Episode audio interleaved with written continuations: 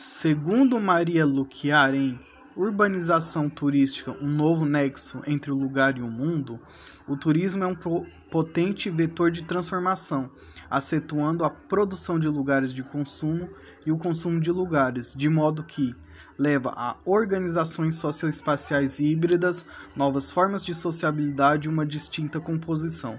Tal movimento foi responsável por modificar o tecido social são tomense ao confrontar três grupos sociais: os turistas, os forasteiros e os nativos. Os turistas, ao não serem habitantes de São Tomé, provocam uma série de problemas, como brigas, algazarras, desrespeitos aos religiosos, promoção de poluição sonora, depredação de cachoeiras, impulsionam o tráfico de drogas local e assim levam aos nativos, isto é, moradores que vivem da mineração, a se associarem com os forasteiros, também moradores que vivem do comércio, artesanato e turismo, que então em conjunto, estabelecem estratégias urbanas para partilhar as divisas do turismo, sem, no entanto, prejudicar o patrimônio histórico local e a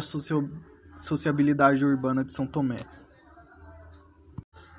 Por seu turno, os confrontos entre os forasteiros e os nativos existem, dado que há uma aberta inconformidade entre ecoturismo e a mineração, pois o ecoturismo baseia-se na exploração mercadológica da preservação dos bens naturais, enquanto a mineração é a extração e retirada destes bens. Destarte, enquanto os partidários do ecoturismo advocam a defesa da conservação dos recursos, já os nativos são adstritos à atividade mineratora, que tem um grande impacto ambiental e social negativo. Exemplo, do assoreamento dos rios por resíduos, desmatamentos, construção de paisagens artificiais que não são cênicas e a mineração que fragiliza a estrutura dos edifícios tombados em virtude das dinamites e dos caminhões que danificam o pavimento das ruas. Além disso, os trabalhadores são desvalorizados monetariamente e eventualmente são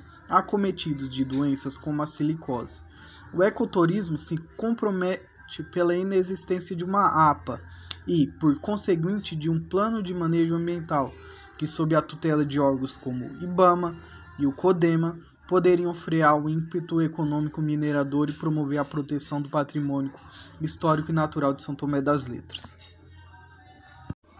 Ainda há mais conflitos, pois destaca-se que o patrimônio tombado, como a igreja, são antigas autoridades políticas e econômicas que regiam a ordem social e, portanto, são patrimônios dos colonizadores, não dos colonizados. Há um desconhecimento por parte da população e de guias turísticos da história e cultura local. Segundo o antropólogo David Fletcher, em ecoturismo ou eca turismo, os moradores preterem as casas de quartzitos associando-as ao passado pobre e rústico de vilarejo, o que contribui para a degradação do patrimônio histórico e cultural. É válido lembrar as alterações do espaço rural de São Tomé, que gradativamente estão tornando-se casas de veraneio para moradores de São Paulo e BH, promovendo uma privatização de espaços tradicionalmente públicos, levando, por exemplo, a cobrança de taxas para visitação a cachoeiros.